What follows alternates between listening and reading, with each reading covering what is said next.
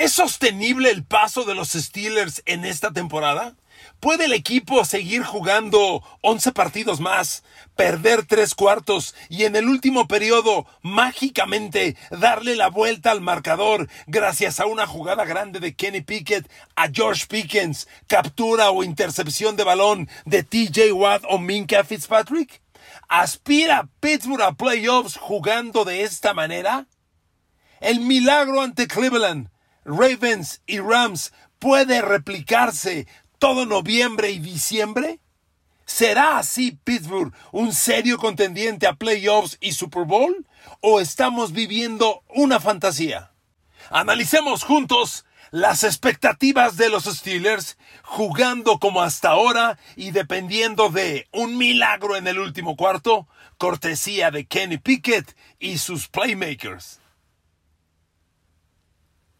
Queridos amigos, bienvenidos a mi podcast. Un saludo, un abrazo. ¿Cómo están todos? Gracias infinitas, infinitas por el favor de su atención. Sea usted oyente de Spotify, Amazon Music, Google Podcast, Apple Podcast, iHeartRadio Podcast, YouTube Podcast, etcétera, etcétera. A ver amigos, lo de Steelers es sorprendente. Porque ante Cleveland perdían 22-19 en el último cuarto y le dieron la vuelta al partido. Porque ante Baltimore perdían 10-3 en el último cuarto y le dieron la vuelta 17 10. Y porque ante Los Ángeles Rams perdían 17 a 10 en el último cuarto y le dieron la vuelta. A ver, aquí primero, stop. Esto no es suerte. Esto no es casualidad. Un equipo grande gana incluso el día que juega mal es una virtud de coaches y de quarterback y playmakers darle la vuelta al partido. Siempre les he dicho, amigos, un juego de fútbol americano no se gana. As a person with a very deep voice, I'm hired all the time for advertising campaigns. But a deep voice doesn't sell B2B, and advertising on the wrong platform doesn't sell B2B either. That's why if you're a B2B marketer, you should use LinkedIn ads. LinkedIn has the targeting capabilities to help you reach the world's largest professional audience. That's right, over 70 million decision makers all in one place. All the big wigs then medium wigs, also small wigs who are on the path to becoming big wigs. Okay, that's enough about wigs. LinkedIn ads allows you to focus on getting your B2B message to the right people. So, does that mean you should use ads on LinkedIn instead of hiring me, the man with the deepest voice in the world? Yes. Yes, it does. Get started today and see why LinkedIn is the place to be to be. We'll even give you a $100 credit on your next campaign. Go to linkedin.com slash results to claim your credit. That's linkedin.com slash results. Terms and conditions apply.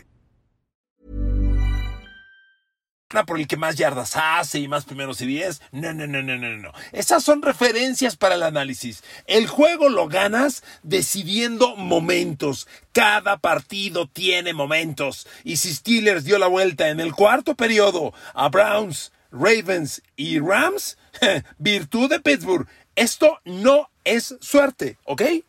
Ahora, que este sea un camino sostenible. ¿11 semanas más? Que con esta fórmula de juego te metas a playoff, seas contendiente y aspires a Super Bowl, cuidado, yo no me alocaría tanto, ¿ok? Primero analicemos una cosa.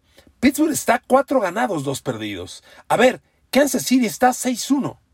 Pittsburgh está con un juego menos a una victoria de los Chiefs, del líder de la americana.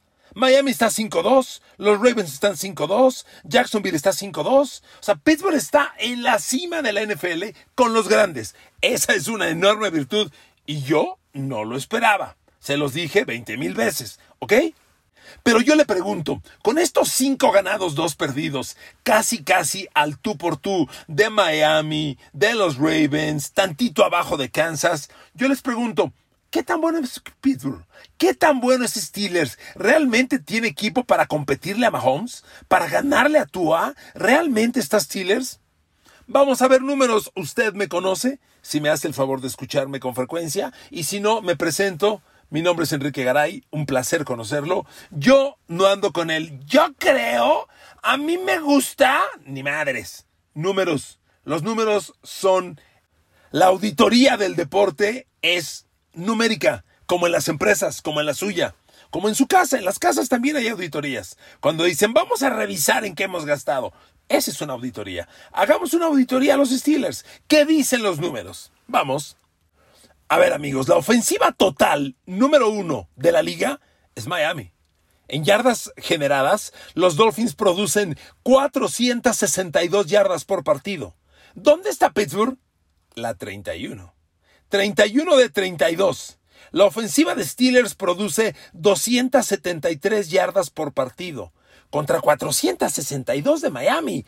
Perdón, no mames. 200 yardas menos o 190.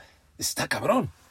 Bueno, ofensiva por tierra. ¿Dónde andan los Steelers? La mejor ofensiva terrestre también es Miami. Los Dolphins corren 162 yardas por partido. ¿Dónde anda Pittsburgh? La 28. Ofensiva terrestre 28. Los Steelers corren 81 yardas por partido. Eso es exactamente la mitad de Miami. ¿Qué les parece? Y en ofensiva aérea, Miami también es el mejor de la liga. Los Dolphins son el único equipo NFL que genera 300 yardas aéreas por partido. Mahomes es el 2 y genera 285, 15 yardas menos. Minnesota es el 3 con 280. ¿Dónde está Pittsburgh? El 25. Pittsburgh genera 192 yardas por partido. Son 110 yardas menos que Miami. Ojo. Bueno, entonces no faltará quien me esté escuchando y diga, a ver, Enrique, tenemos la cortina de acero, Pittsburgh es la defensa. Ok, a tu madre la defensa. Steel Curtain, te la compro, te la compro, te la compro. Sale, órale.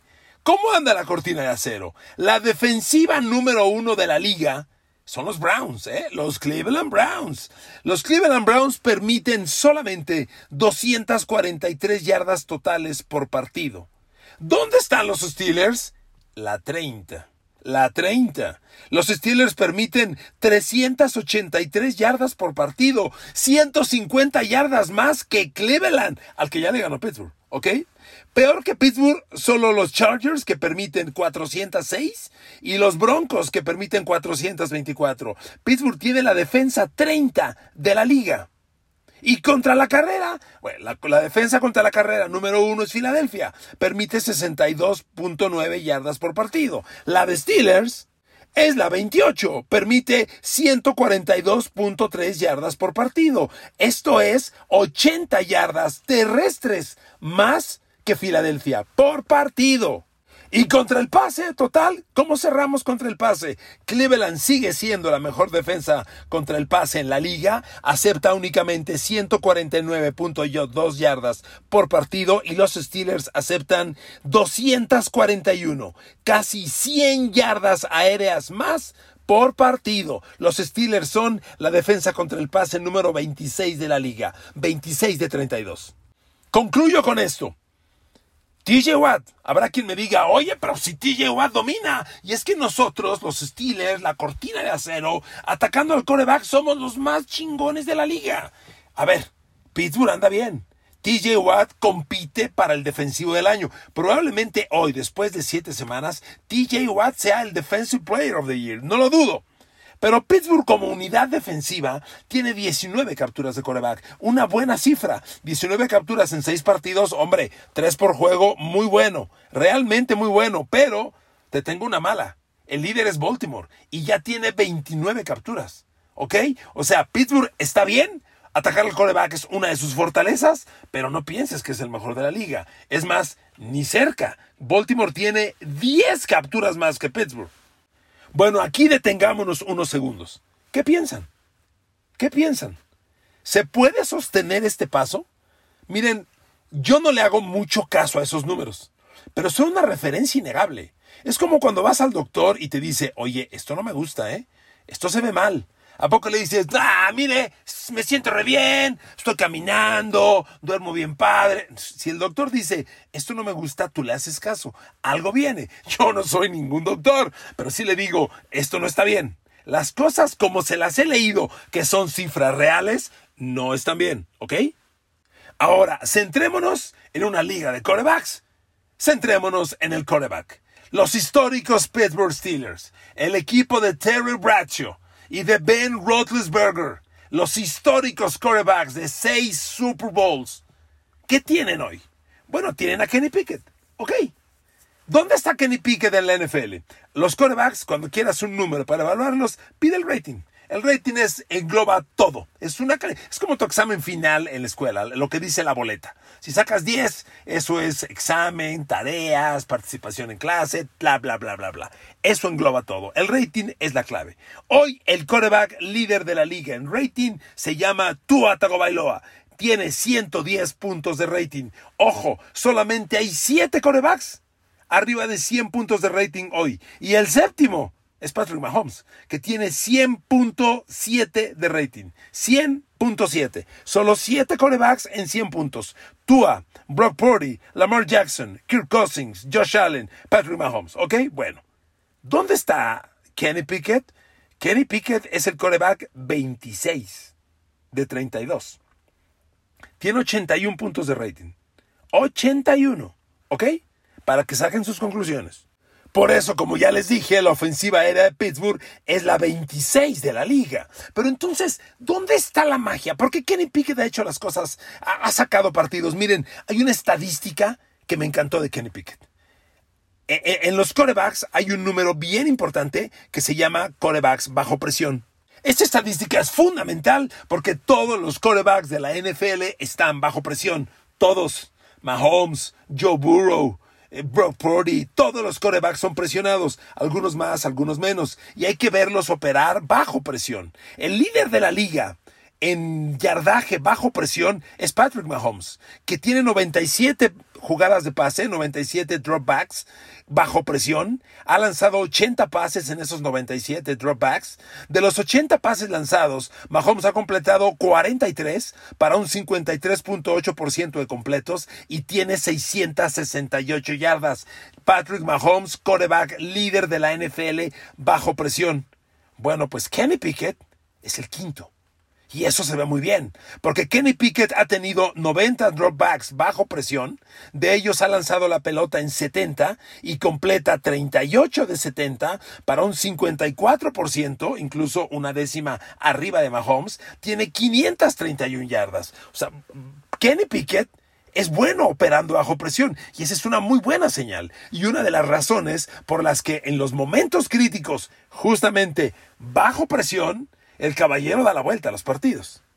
Y hay algo muy simple, porque a Kenny Pickett lo conocimos el año pasado y lo aventó, literalmente, lo aventó al rancho eh, Mike Tomlin y lo, lo, trataron muy mal y se saturó de intercepciones y uno tiene la etiqueta de un coreback interceptado. Bueno, Kenny Pickett en seis partidos solo ha lanzado cuatro intercepciones, que es una cifra muy aceptable. A estos números, Kenny Pickett en 17 partidos va a acabar por ahí de las 12 intercepciones, que es ligeramente alto, pero no está tan mal. O sea, los corebacks deben tratar de que al final de la temporada no tengan más de 10 intercepciones. Si Kenny Pickett a este paso acabar en 12, no va tan mal.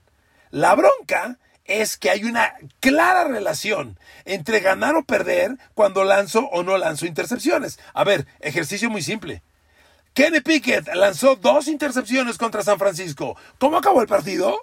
37. Kenny Pickett lanzó una intercepción contra Houston. ¿Cómo acabó el partido? 36. Per derrota a los dos. En los otros cuatro partidos, Kenny Pickett no ha lanzado intercepción en tres que ha ganado y solo hay un juego en el que lanzó intercepción y lo ganó, que es el de Cleveland, que honestamente no lo ganó Kenny Pickett, lo ganó TJ Watt. ¿De acuerdo? Entonces, Kenny Pickett, no puedes lanzar intercepciones, maestro. Discúlpame, papá, discúlpame. Como guates, no más intercepciones. Todos los corebacks lanzan. Está bien, pero que no pase de 10 la temporada. Con eso están bien. Sobre todo no puede haber juegos de múltiples intercepciones. Si lanzar una intercepción es peligroso, dos, valió madre, o sea, no tengas duda. Pero miren amigos, si bien Kenny Pickett tiene sus ángulos buenos, también tiene problemas muy graves. Cuando yo analizo los números de Kenny Pickett, a ver, hay un problema grave en Kenny Pickett. No tiene profundidad su ataque. La verticalidad en el juego aéreo de Pittsburgh es un grave problema. ¿Y por qué se lo digo? Bien simple. El señor Kenny Pickett, después de seis partidos, ha lanzado 14 pases de más de 20 yardas aire, que son muy pocos, ¿eh? Son apenitas dos, un poquito más de dos por partido. Son muy pocos, para empezar. Segundo, de 14 pases aire de más de 20 yardas, Kenny Pickett ha completado 5.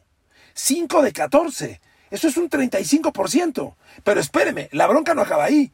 Eh, de esos 5 pases, de esos 5 completos de 14 lanzados, tiene 2 de touchdown y 3 intercepciones. Es decir, de sus 4 intercepciones, 3 son atacando a zonas profundas. Luego entonces, Pittsburgh no tiene profundidad.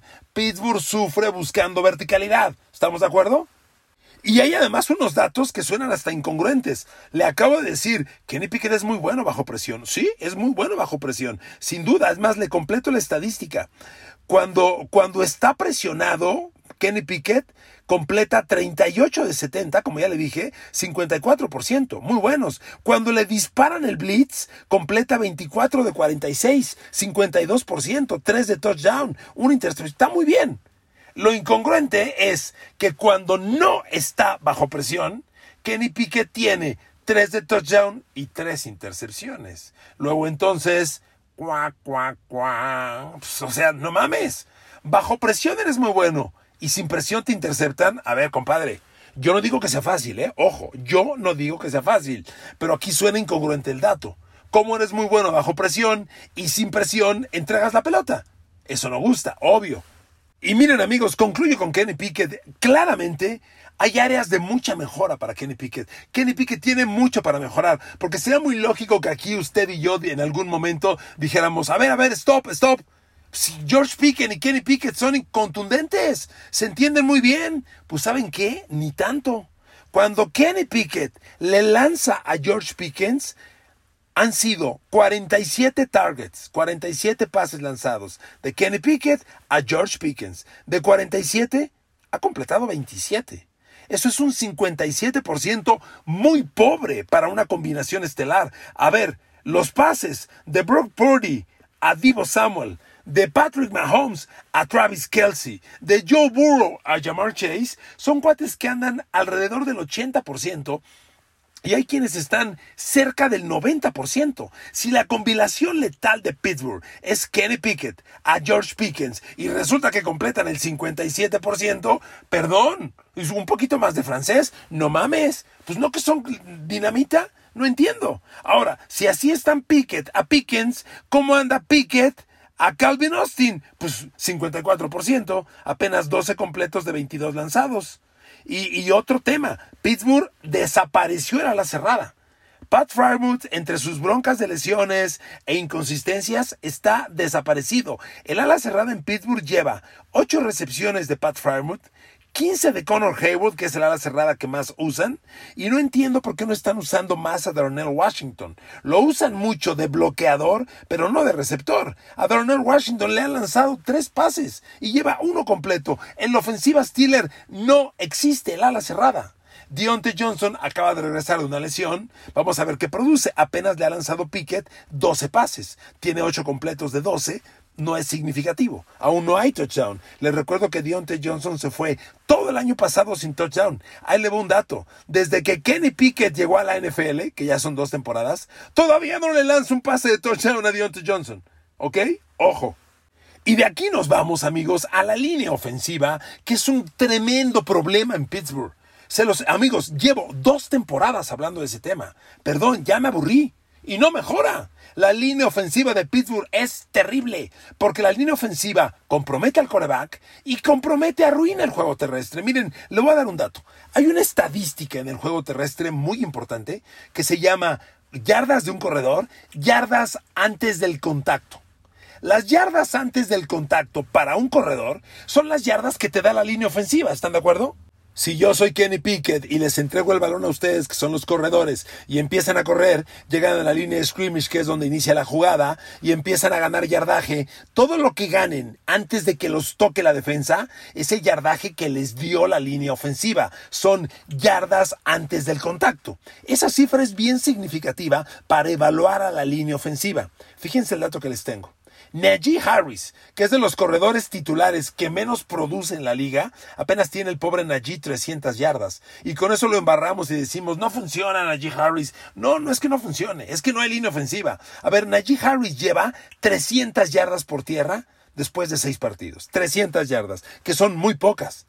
Pero ¿sabe cuántas yardas son antes del contacto? Es decir, ¿cuántas yardas le ha dado la línea ofensiva? De esas 300 yardas, 65 son antes del contacto. A ver, son seis partidos jugados.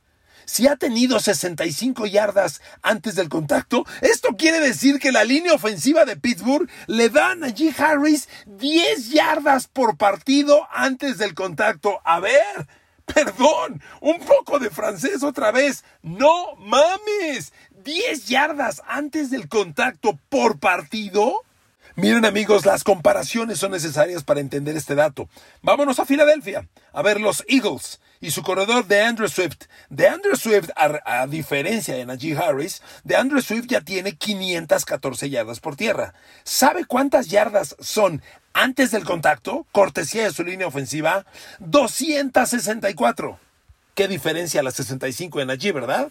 Otro ejemplo los 49ers, Christian McCaffrey. Christian McCaffrey ya tiene 581 yardas por tierra totales. ¿Cuántas son antes del contacto? 152.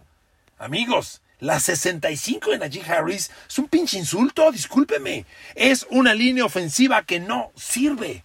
Y agreguen que ya permitió 16 capturas de coreback y resumiendo, esa línea no sirve para nada.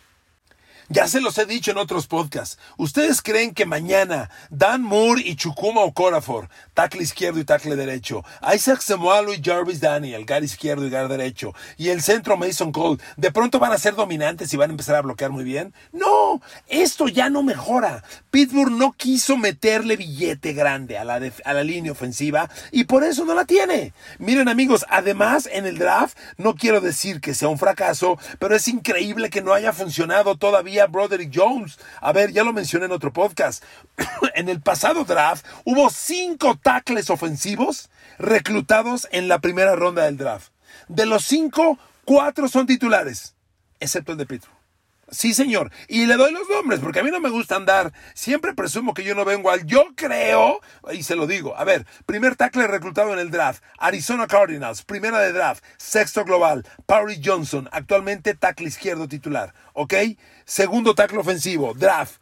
Chicago Bears, primera de draft, décimo global. Darnell Wright, actualmente tackle izquierdo titular. Tercer tackle ofensivo del draft, Peter Skoronski, Tennessee Titans, primera de draft, un décimo global. Lo están usando de GAR y es titular. Después vino con Pittsburgh Broderick Jones, primera de draft, décimo cuarto global, suplente. Y después de Broderick Jones, es increíble. Abajo, con los Jacksonville Jaguars, vino Anton Harrison, primera de draft, vigésimo séptimo global. Es titular. Excepto Broderick Jones en Pittsburgh. ¿Y quieren sentirse peor Steelers? Dawan Jones, tackle derecho titular, novato en Cleveland, fue cuarta de draft. Un tackle ofensivo, cuarta de draft, es titular en Cleveland. Y en Pittsburgh Broderick Jones no puede. No me chingues. Era la posición donde no podías faltar, no podías fallar. Ahora amigos, para ir cerrando el podcast, no todo es malo. Yo veo un escenario en Pittsburgh preocupante. Los números que le acabo de dar son todos reales. Aquí habló Pitágoras, no Enrique Garay. Son puros pinches números. Yo no he dicho nada. Lo dijo Pitágoras y una calculadora, nada más. Pero mire, las cosas buenas. El novato Joey Porter Jr., el corner, segunda de draft de Penn State, empieza a crecer, se está consolidando. Le voy a dar un dato que lo va a emocionar. Joy Porter ha jugado 107 jugadas de pase. Compárelo con Patrick Peterson, que ha jugado 257, y con Levi Wallace, que ha jugado 241. Las 107 de Joy Porter son un poco menos de la mitad. ¿Ok? A Patrick Peterson lo han atacado 32 veces en pase, le han completado 19, es un 59%, ya le metieron 4 de touchdown. ¿Ok? Bueno. Joy Porter Jr., de las 107 jugadas de pase que ha jugado, lo han atacado 10 veces. ¿Sabe cuántos pases le han completado a Joy Porter en lo que va de esta temporada? Uno. Uno para 12 yardas. De 10 pases que lo han atacado, le han completado uno. Amigos, Joy Porter va creciendo y además ha tenido jugadas determinantes. Va creciendo. A Pittsburgh le urge un shoot down corner, le urge un Darius Slay, un Jair Washington, le urge uno de esos, no lo tiene. Esta es una gran noticia, porque un corner así, más TJ Watt, más Alex Highsmith, consolida. Pero amigos, cerremos el podcast. ¿Puede continuar Pittsburgh ganando en el último cuarto? Yo creo que no. Reitero y concluyo, no ha sido suerte. Hay una virtud estratégica y de ejecución de Pickett y sus playmakers para ganar los partidos así. Pero esta no puede ser una estrategia de 11 semanas más. Con estos números, con este escenario, Pittsburgh va a acabar fracasando. Pittsburgh, yo creo, no es mejor equipo que, Cleveland, que, que Cincinnati y Baltimore. No lo creo pero está jugando bien. Hoy Pittsburgh se tiene que concentrar en que viene un juego bien bravo contra Jacksonville, pero ganable, porque se juega en Pittsburgh el próximo domingo. Y luego tienes dos partidos ultra ganables, porque Steelers va contra Tennessee, contra Green Bay. Pittsburgh puede estar en tres semanas, siete ganados, dos perdidos o mínimo 6-3. Pittsburgh necesita cerrar esa marca. Con 7-2 o 6-3 hay tiempo para corregir, mejorar y mucha chance, mucha de meterse a playoffs. Pero sí les digo una cosa, con esta realidad que les acabo de ver, tarde o temprano el equipo va a fracasar, porque claramente no están ejecutando a nivel de excelencia y la liga la ganan los de excelencia. Y estos números no lo son. ¿Usted qué opina? ¿De acuerdo? Gracias a todos y a todas. Me fui un poquito más largo en el podcast. Una disculpa. Los quiero, las quiero mucho. Que Dios los bendiga. Hasta el día de mañana.